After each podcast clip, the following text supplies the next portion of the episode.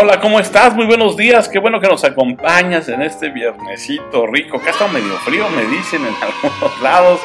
Bueno, pues la verdad es que hay que abrigarse, hay que cuidarse, ya como nos pinte el clima pues hay que entrarle por lo pronto.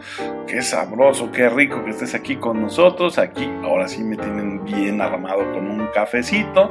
Ya se pasaron las épocas de las bebidas engordantes y uno pues ya sabes, es chillón el niño y, le pateas el, el cunero, pues... No, no, pues nosotros a lo que nos ponían le entrábamos, no, qué horror, qué horror. No, ya, ya se terminó. Este, hay una pausa, pero vienen los tamales, ¿eh? que no se les olvide. Entonces, bueno, buenos días, gracias por estar aquí con nosotros en una emisión más de Alta Dirección que trae el tema de Aprenda a crecer, Alta Dirección, aprende a crecer y platicaremos acerca de algunos eh, consejos, porque luego hay ocasiones en que quien impide el crecimiento organizacional es la misma alta dirección. Pero bueno, ya de eso hablaremos a lo largo del programa. Por lo pronto también quiero decirte que pues te doy muchísimo las gracias por dejarnos entrar en tu gimnasio, en tu casa, en tu trabajo, en tu auto. Esto de las nuevas tecnologías es sensacional porque estamos prácticamente, si tú así lo deseas, en todos lados. Pues muchas gracias por permitirnos estar contigo y acompañarte en tu formación profesional, porque la alta dirección, la buena, la que México necesita, nunca deja de aprender. Y tú, que te encaminas a hacer alta dirección, bien, bien, bien, por estar escuchando estos programas que te van a formar y te van a preparar para lo que tarde que temprano, estoy seguro, enfrentarás con gran prudencia. Bueno, bueno, Buenos días, ya estamos en el momento de las mañanitas. Tú que cumpliste años estos días o que vas a cumplir el fin de semana, qué rico, muchas felicidades. Llegaste, llegaste, ¿no? Bueno, pues hay mucho que celebrar y con salud, pues no hay más que seguirle pedaleando. Así que a ti que cumpliste años estos días que pasaron, que cumples años hoy o que los cumples este fin de semana, muchísimas felicidades. ¿Y cómo dice? Qué linda está la mañana en que vengo a saludarte. Venimos todos con gusto y placer a felicitarte.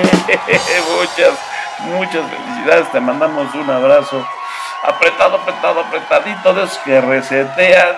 ¡Ay, qué rico! A esos de revienta huesos, ¿verdad? Muchas felicidades, pásatela increíble. Bueno, pues, caray, qué difícil para muchas organizaciones eh, crecer, porque, caray, eso significa que pues van haciendo bien las cosas, que el mercado los va aceptando, pero luego también este, se enfrentan con tropezones, titubeos, miedos, y la pregunta que queremos nosotros tomar como base para este programa es cómo sobrevivir en la era del conocimiento, cómo le hace la alta dirección para sobrevivir en la era del conocimiento y al mismo tiempo pues que aprenda a crecer con todo lo que esto implica, porque crecer duele, acuérdate. Este, conforme ibas creciendo, ¿A poco nunca te llegó a doler tu cuerpo, tus huesos, no? Este, o no padeciste de las famosas muelas del juicio, ¿eh? conforme ibas creciendo. ¿Qué otra cosa nos dolía en el cuerpo para ir, creciendo? Pues no sé si en el cuerpo, pero pues, este, conforme ibas avanzando en edad, pues era levantarse más temprano, y eso en algunos casos también pesa. En fin, bueno, pues este Avanzar, avanzar tiene sus pros y sus contras, crecer tiene sus pros y sus contras, pero es lo natural, es lo inevitable. En ocasiones no hay forma de echar marcha atrás. Es más, por ahí recuerdo que siempre me decía un jefe, para atrás, echarse para atrás, ni para tomar vuelo. ¿Eh? Se aventaba sus frases este jefe que le mando un fuerte abrazo donde quiera que se encuentre. Y es que no es lo mismo aprender que memorizar, ¿no? También acuérdate, eso es importante eh, que lo recuerdes para estos temas de aprender a crecer y cómo sobrevivir en la era del conocimiento. Y es que aprender y memorizar, y más ahora con, con tantas falsas noticias y con la era de la posverdad, ambos conceptos, el de aprender y memorizar, se confunden con frecuencia. Y es lo que tenemos ya que evitar, por supuesto. Es, un, es un problemón que también ya los conceptos se confundan y la gente ya los use de manera equivocada y considera además que lo está haciendo de forma correcta.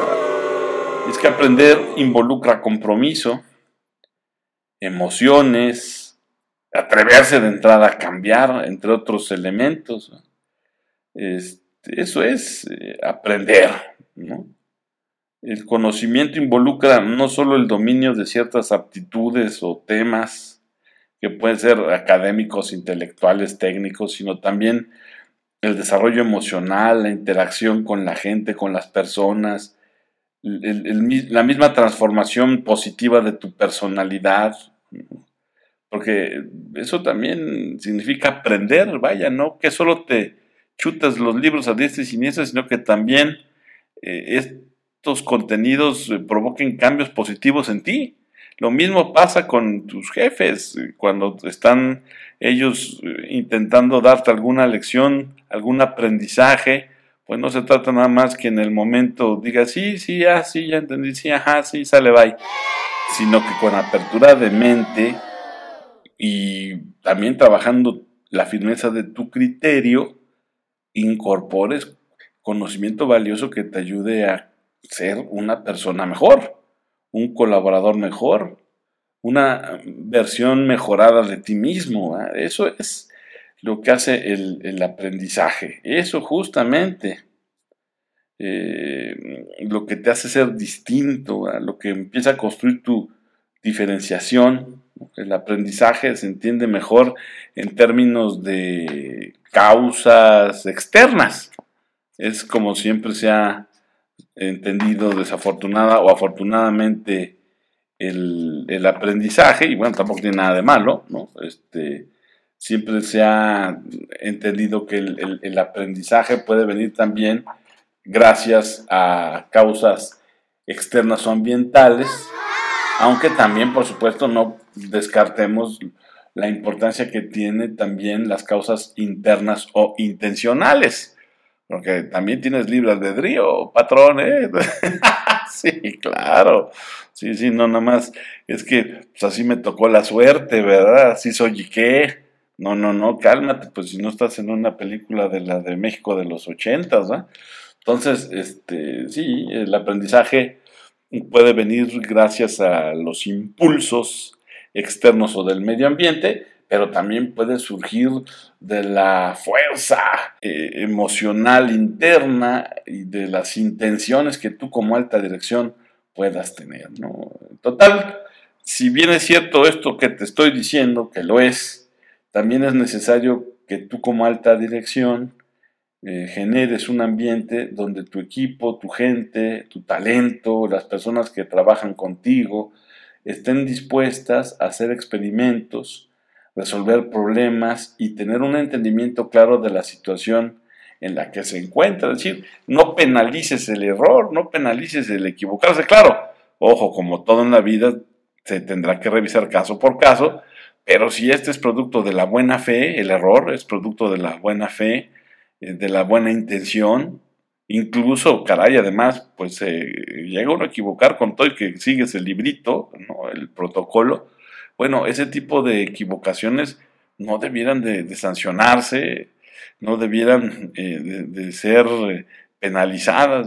Claro, si ya tu equipo trae ahí la mala fe, este, el dolo, lo está haciendo con alevosía y ventaja, bueno, eso ya es otro cantar, pero debes alentar a tu gente a que resuelva problemas, a que experimente, a que trate de ver los problemas desde distintas perspectivas, ¿verdad? Porque de lo contrario, no importa a cuántos congresos o escuelas de negocio o universidades asista tu equipo, o, no importa cuántos cursos les eh, los metas o les pagues, de nada van a servir.